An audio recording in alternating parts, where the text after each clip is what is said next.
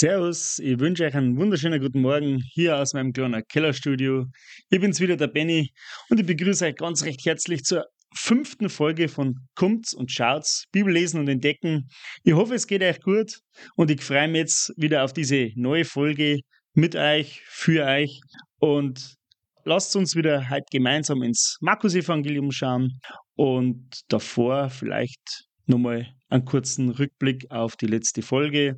Vielleicht kann sich der oder andere noch erinnern. Ist ja schon wieder ein bisschen her, was wir gemacht haben. Wir haben uns eigentlich mit dem Evangelium befasst, dem Kern des Christentums, der wichtigsten Aussage überhaupt für uns Menschen, der wichtigsten Botschaft, der frohmachenden Botschaft für uns Menschen. Und wir haben über diese großen vier Punkte geredet, äh, die in 1. Korinther 15 beschrieben sind, äh, wie das Evangelium aufgebaut ist. Und zwar ging es ja um das, dass der Jesus Christus gestorben ist für unsere Sünden nach den Schriften, dass er begraben worden ist, dass er auferstanden ist am dritten Tag nach den Schriften und dass er dann verschiedenen und vielen Menschen erschienen ist. Ja, das Evangelium eine leider extrem stark in Vergessenheit geratene Botschaft in einem doch, ja, vielleicht noch christlichen Abendland. Und es ist wirklich so eine wichtige Botschaft. Und es ist schade, dass so wenig Menschen Bescheid wissen. Ähm, Paulus hat es einmal zusammengefasst in einem Satz, der mir sehr gut gefällt, in einem Vers aus dem Römerbrief, wo er sagt, denn ich schäme mich des Evangeliums von Christus nicht, denn es ist Gottes Kraft zur Errettung für jeden, der glaubt. Also es ist eine rettende Botschaft, für die sich kein Christ schämen sollte, sie auch weiterzugeben, wenn er die Möglichkeit hat. Und da genau das ist mein Anliegen, eben mit diesem Format, mit so einem Podcast, das in aller Bescheidenheit zu vermitteln, die gute Botschaft, und gemeinsam eben mit euch in der Bibel zum Lesen. Auch deswegen, weil ich sage, ich möchte niemandem irgendwas vorkauen, was er glauben soll, sondern jeder, der dazu hört, soll sich selber Gedanken machen. Es ist wichtig, dass er sich selbst Gedanken macht. Deswegen einfach auch ganz getreu dem Motto, kommt's und schaut's. Und heute geht's weiter im Evangelium von Markus und zwar im Kapitel 1 möchte ich mit euch heute gemeinsam die Verse 16 bis 20 lesen. Und zu Beginn lies es euch einmal vor. Und wenn einer eine Bibel hat, das ist vielleicht bei so einem Podcast jetzt äh, nicht unwahrscheinlich oder recht unwahrscheinlich, darum hört man es ja, weil man vielleicht eben nichts hat. Aber wenn einer eine Bibel hat, bitte aufschlagen, mitlesen, sich selber ein bisschen machen, wie gesagt. Und dann lese ich Markus Kapitel 1, Vers 16 bis 20. Als er aber am See von Galiläa entlang ging, sah er Simon und dessen Bruder Andreas. Die warfen das Netz aus im See, denn sie waren Fischer. Und Jesus sprach zu ihnen, Folgt mir nach, und ich will euch zu Menschenfischern machen. Da entließen sie, ver, Entschuldigung, da verließen sie sogleich ihre Netze und folgten ihm nach. Und als er von dort ein wenig weiter ging, sah Jakobus, den Sohn des Zebedäus, und seinen Bruder Johannes, die auch im Schiff waren und die die Netze flickten. Und sogleich brief er sie, und sie verließen ihren Vater Zebedäus samt den Tagelöhnern im Schiff und folgten ihm nach. Unser heutiger Bibeltext ist wieder mal total Markus-typisch, sehr komprimiert, sehr wenig Theologie auf den ersten Blick. Und Markus beschreibt hier äh, in kurz in fünf Versen was im Lukas-Evangelium wesentlich ausführlicher beschrieben ist. Und Markus gibt uns ein bisschen ein Beiwerk anhand, er schmückt den Text ein bisschen aus mit geografischen Angaben, mit Personenangaben und so weiter. Und alles umrahmt irgendwie aber dennoch eine Aussage, die ziemlich viel Sprengkraft hat und die das Leben dieser Menschen extrem verändern wird. Und das ist der Vers 17, wo steht, und Jesus sprach zu ihnen, folgt mir nach und ich will euch zu Menschenfischern machen. Aber gehen wir es einfach vielleicht der Reihe nach durch, schauen wir uns den Text einfach von oben nach unten ein bisschen an und schauen wir, was wir rausfinden können. Wir lesen am Anfang, dass er der Herr Jesus am See von Galiläa entlang ging. Der See von Galiläa wird in der Bibel öfters mal als der See Genezareth oder der See von Tiberias bezeichnet. Und dort trifft er zwei Brüder, eben den Simon und den Andreas. Den Simon, den kennen wir auch unter dem Namen Petrus, der eine oder andere, hoffe ich. Und ja, es wird hier beschrieben, wie sie die Netze auswerfen auf dem See, weil sie vom Beruf Fischer waren. Und eben dann der Vers 17, wo Jesus Christus sie beruft, ihm nachzufolgen, weil er sie zu Menschenfischern machen will. Und das Erstaunliche ist wirklich, hier steht, und sie verließen sogleich ihre Netze und folgten ihm nach. Vers 19. Und als er von dort weiterging, sah Jakobus den Sohn des Zebedäus und seinen Bruder Johannes. Ah, hier haben wir wieder ein Bruderpaar, den Jakobus, das wird der ältere Bruder gewesen sein, und der Johannes. Und auch sie waren mit Netzeflicken beschäftigt, ähm, was dann natürlich auch darauf hindeutet, dass auch sie Fischer waren. Genau. Und auch sie beruft der Herr Jesus im Vers 20. Und hier steht auch noch, dass sie ihren Vater Zebedeus verließen, samt den Tagelöhnern im Schiff und folgten ihm nach. Interessant hier, vielleicht waren die jetzt gar nicht so arme Fischer, wie man es vielleicht vermuten könnte, wenn man das so liest, ja, so als Beruf Fischer, sondern sie hatten Tagelöhner angestellt. Also man kann davon ausgehen, dass es vielleicht ein größeres Unternehmen war. Woanders liest man, dass sie Teilhaber waren. Also Johannes und Jakobus waren Teilhaber vom Simon und vom Andreas. Das war vielleicht ein genossenschaftlicher Zusammenschluss, würde man halt sagen. Ja, und vielleicht doch ein größerer Betrieb. Also nicht unbedingt arme Fischer. Und jetzt kann man natürlich noch ein Bibellexikon rausziehen irgendwo und kann nachschlagen unter Simon, unter Andreas, unter Johannes, unter Jakobus, Zebedeus, kann diese ganzen Namen nachschauen, da darf man finden, was welcher Name bedeutet, hätte noch ein bisschen einen historischen Hintergrund beschrieben. Und ja, grundsätzlich recht interessant.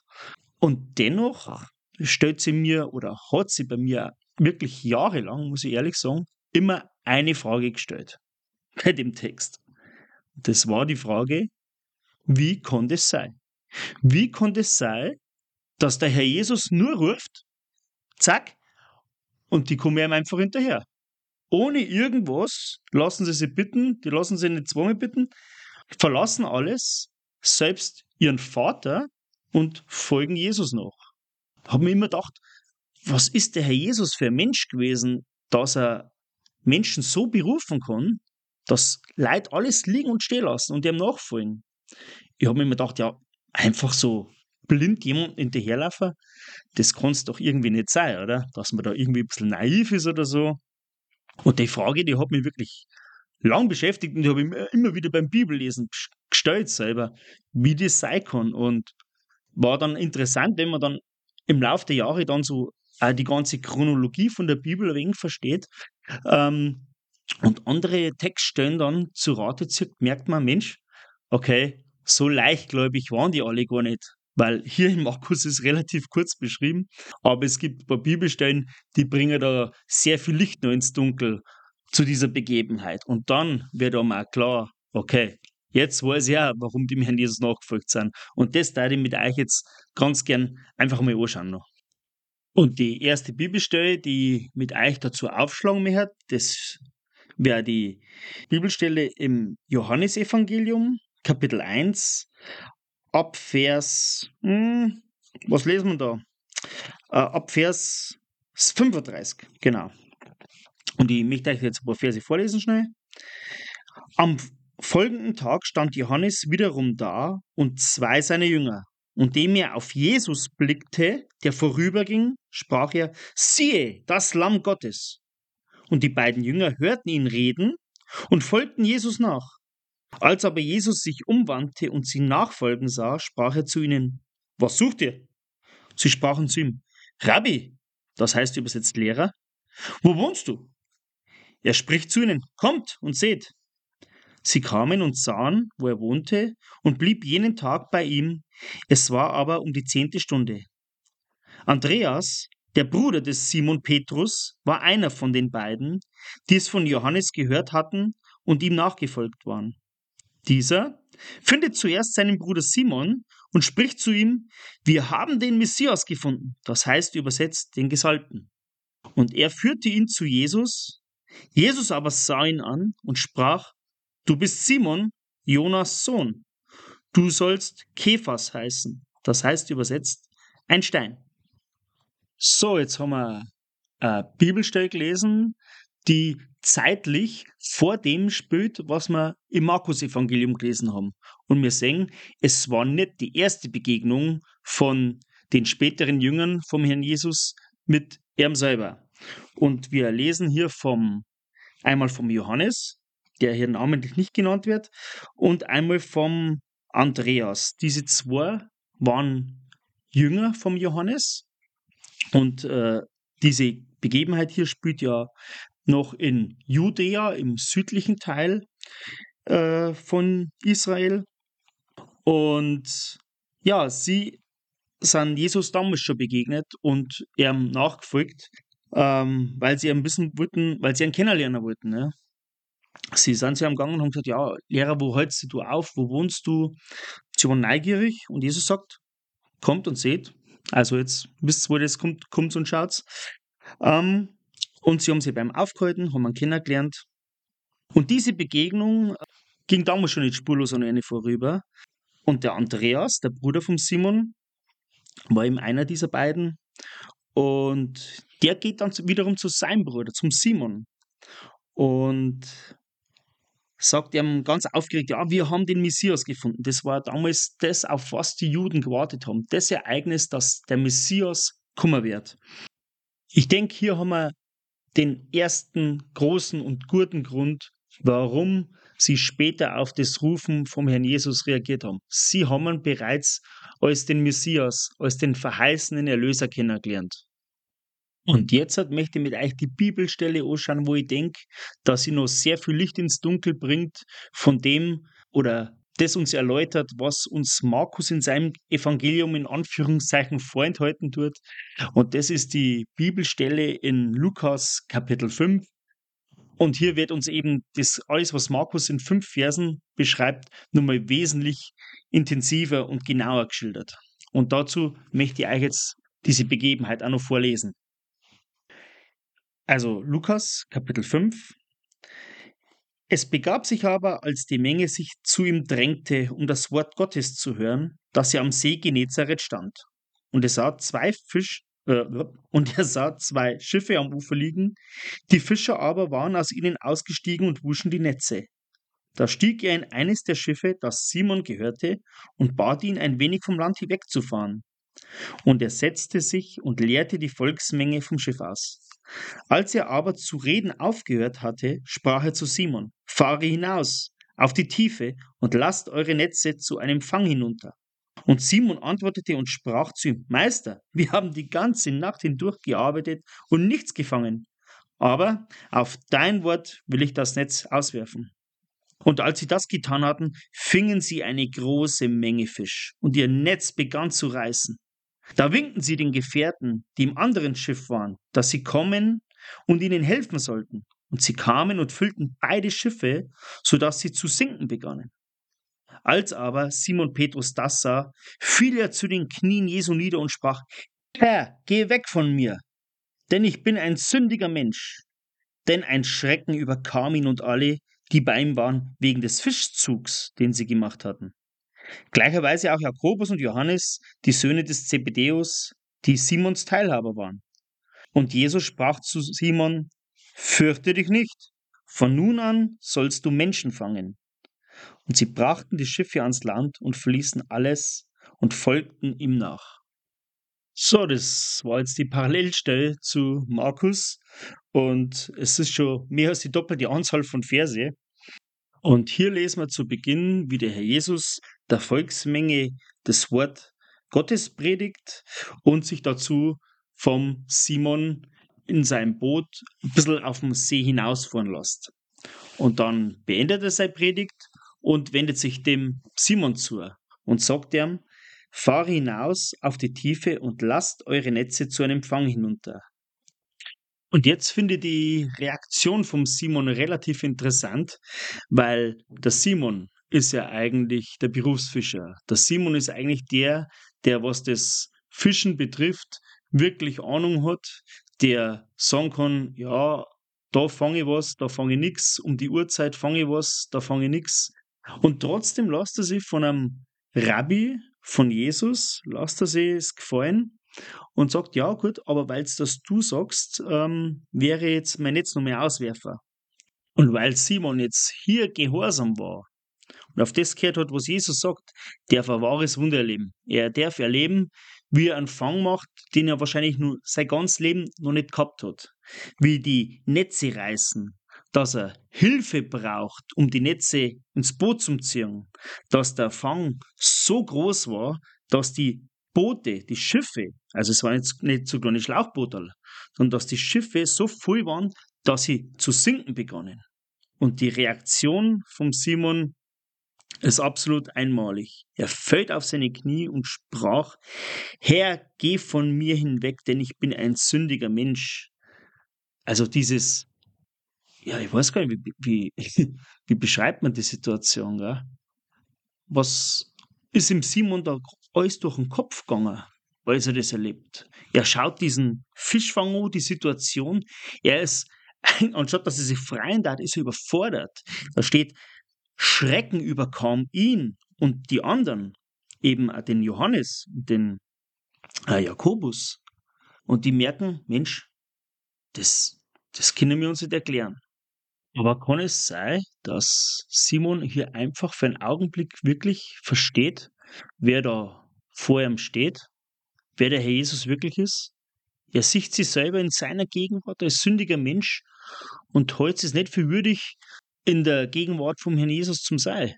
Er sagt, geh weg von mir, ich bin ein sündiger Mensch. Das heißt, ich habe mit dir nichts zum tun. Wir können nicht Gemeinschaft haben. Und ob Simon das jetzt bewusst ist oder nicht, er drückt damit eine der Grundwahrheiten der Bibel aus. Und zwar, dass uns Menschen die Sünde von Gott trennt. Die Sünde hat uns in Gottes Augen so entstellt, dass er von uns Menschen sagen muss, es ist keiner gerecht, auch nicht einer. Es ist keiner, der verständig ist, der nach Gott fragt. Sie sind alle abgewichen, sie taugen alle zusammen nichts. Da ist keiner, der Gutes tut, da ist auch nicht einer. Und an einer anderen Stelle, denn sie haben alle gesündigt und verfehlen die Herrlichkeit, die sie vor Gott haben sollten. Und obwohl die Kluft zwischen Gott und uns Menschen so groß ist, kann uns Gott in Jesus Christus begegnen. Und das ist wunderschön beschrieben im Johannesevangelium, ein Vers, den ich gerne vorlesen darf. Und das Wort wurde Fleisch und wohnte unter uns. Und wir sahen seine Herrlichkeit, eine Herrlichkeit als des Eingeborenen vom Vater voller Gnade und Wahrheit. Das beschreibt Jesus Christus, wie er den Menschen begegnet und wie er jetzt hier im Text Petrus begegnet, voller Gnade und Wahrheit und er stößt nicht von sich. Er sagt, ja, zwischen uns ist ein Unterschied. Ich bin heilig, du bist der Sünder. Und trotzdem, jetzt kann ich dich gebrauchen. Jetzt möchte Jesus nicht einfach den Petrus so stehen lassen. Na, sondern er macht ihm, er gibt, macht ihm ein Angebot in Anführungszeichen. Äh, ich möchte nicht bei deinem alten Beruf jetzt einfach belassen, sondern nein, ich möchte eine neue Berufung, eine neue Ausrichtung, einen neuen Sinn in deinem Leben geben. Du sollst jetzt nicht mehr Fische fangen, du sollst Menschenfischer werden. Also, komm und folge mir nach. Wenn wir jetzt halt alles so ein bisschen zusammenfassen, was wir heute gehört haben, können wir vielleicht besser verstehen, warum sie alles liegen und sterben lassen, warum sie Jesus nachgefolgt sind, als er sie berufen hat. Ich denke, es ist nicht einfach, alles liegen und stehen zu lassen. Sein Beruf aufzugeben, wie im Fall von den Jüngern, äh, ihre Existenzgrundlage quasi, sie haben Familien zum Versorgen gehabt. Es ist nicht einfach alles loszulassen im Leben, was Neues anzufangen. Aber warum hat sich's anscheinend für die Jünger so rentiert? Sie haben mit Sicherheit nicht ins Blaue geschossen, darf man jetzt so sagen. Und ich denke, die wichtigsten Punkte waren einfach wirklich die, dass sie in Jesus Christus erkannt haben, wer er ist, dass er der verheißene Messias ist, dass er derjenige sei soll, der das Volk von den Sünden erlöst, der sie erretten soll. Ich denke, sie haben erkannt, Stück weit immer nur, dass er Gott ist, dass er wie beim Fischzug Herr über die Schöpfung ist, dass er ihm alle Macht gegeben ist. Und jetzt stellt sich aufgrund all dieser Dinge, die wir über Jesus wissen, auch uns die Frage, wie werden wir reagieren auf seinen Ruf? Ich denke, ich habe mich vor etlichen Jahren, 2009, für ein Leben mit Jesus Christus entschieden. Und wenn ich das jetzt trotzdem alles her und drüber nachdenken muss über den Text, muss ich mir einmal wieder neu ausrichten. Das Christenleben ist keine Sache die wo einfach anfängt und sich gerade durchzieht, sondern es lebt davon, dass wir uns immer wieder neu für Jesus entscheiden, Jesus bewusst nachfolgen in unserem Leben, er als unser großes Vorbild haben. Und ja, wie gesagt, ich muss mich einmal wieder neu ausrichten, mache Fehltritte, wie jeder andere Mensch auch. Aber stehst wieder auf und gehst weiter. Und wie schaut es bei dir aus, wenn ich dich fragen darf? Hast du Jesus als den Messias kennengelernt? Hast du eine Ahnung davon gekriegt, wer er wirklich ist, dass er Gott ist, dass er dir die Sünden vergeben hat, dass er, wie wir es im Evangelium gehört haben, für deine Schuld am Kreuz gestorben ist, dass er begraben worden ist, dass er aber auch auferweckt worden ist am dritten Tag nach die Schriften. Kannst du für dich persönlich das Evangelium in Anspruch nehmen? Es ist leider so, dass viele Menschen niemals von sich aus ihren wahren Standpunkt erkennen. Und es ist der, dass sie aufgrund von ihrer Sünde von Gott getrennt sind. Und der das nicht erkennt, dass er, wie hier Petrus zum Beispiel in der Geschichte, dass er auf die Knie geht und sagt, ich bin ein sündiger Mensch. Für den ist es eigentlich nicht möglich, das Evangelium anzunehmen. Für was braucht er eine gute Botschaft, wenn er selber seine Verlorenheit nicht erkannt hat? Wenn ich nicht erkenne, dass ich durch und durch sündig bin und dass ich aufgrund von meinem sündigen Wesen Gottes Zorn verdient habe, dann werde ich auch niemals die Rettung, die in Jesus Christus ist, in Anspruch nehmen. Um es mit den Worten der Bibel zu sagen, aus Römer 6, Vers 23, denn der Lohn der Sünde ist der Tod, aber die Gnadengabe Gottes ist das ewige Leben in Christus Jesus, unserem Herrn. Mit dem Bibelvers war ich jetzt da am Schluss von der heutigen Folge darf jetzt einfach wirklich gern diese ganzen Statements und die Fragen einfach mal so im Raum stehen lassen. Darf dich bitten, dass du dir persönlich konkret Gedanken drüber machst. Und natürlich da ich mich darüber freuen, wenn du das nächste Mal wieder dabei bist, wenn es darum geht, dass der Herr Jesus in seiner Vollmacht unreine Geister austreibt. Also, es wird spannend und bis dahin wünsche ich euch alles Gute. Euer Benny, bis hoffentlich zum nächsten Mal. Ciao.